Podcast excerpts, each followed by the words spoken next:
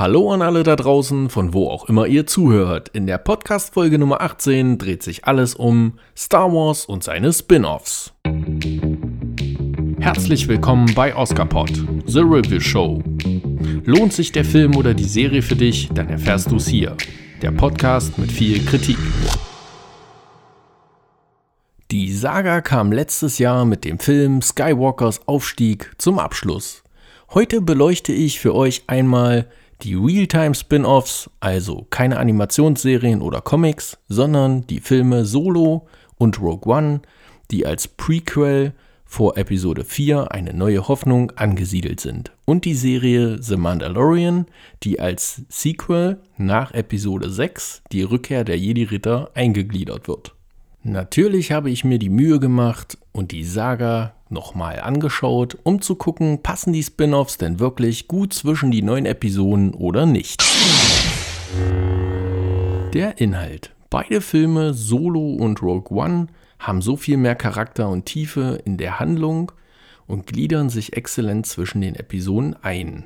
Auch wenn es anfangs und im Nachgang massive Kritiken gab zu Solo, oh mein Gott, neue Schauspieler, wie kann man nur, dieser Schauspieler kommt niemals an Harrison Ford heran.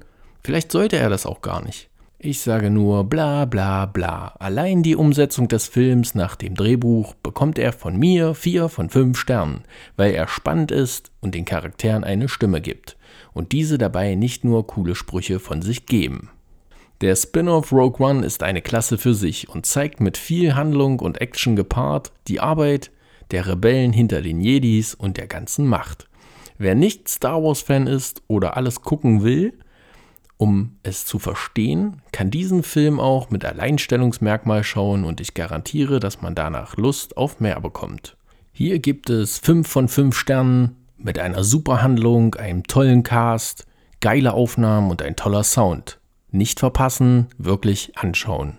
Kommen wir mal zur neuesten Serie, The Mandalorian. Ich bin total begeistert. Sie zeigt eindrucksvoll, wie ein Space Western aussehen kann und erinnert mich an alte Western mit Clint Eastwood. Staubig und trocken und das nicht nur in der Wüste.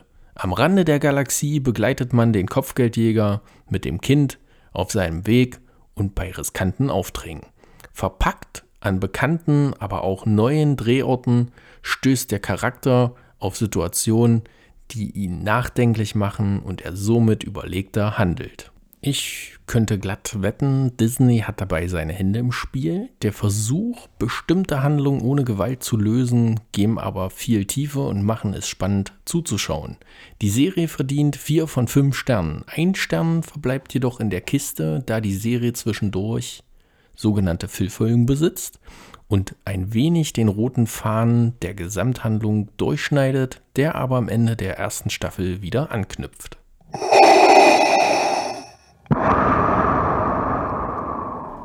Mein Fazit. Anschauen, anschauen, anschauen. Das ist die Devise. Ich wette, einige von euch haben eines der drei genannten Spin-offs noch nicht gesehen. Dann solltest du dies schleunigst nachholen. Also ab auf die Couch oder in den Fernsehsessel und genießt auf eurer Mattscheibe ein wenig Star Wars mit Spannung. Und nicht so viel Skywalker, sondern auch mit anderen wichtigen Charakteren. Diese Podcast-Folge wurde nicht unterstützt oder gesponsert und soll keine Werbung sein. Ich bedanke mich bei all meinen Zuhörern. Schaltet wieder ein, immer freitags ab 18 Uhr vor der Primetime und dem Wochenende. Auf Wiederhören!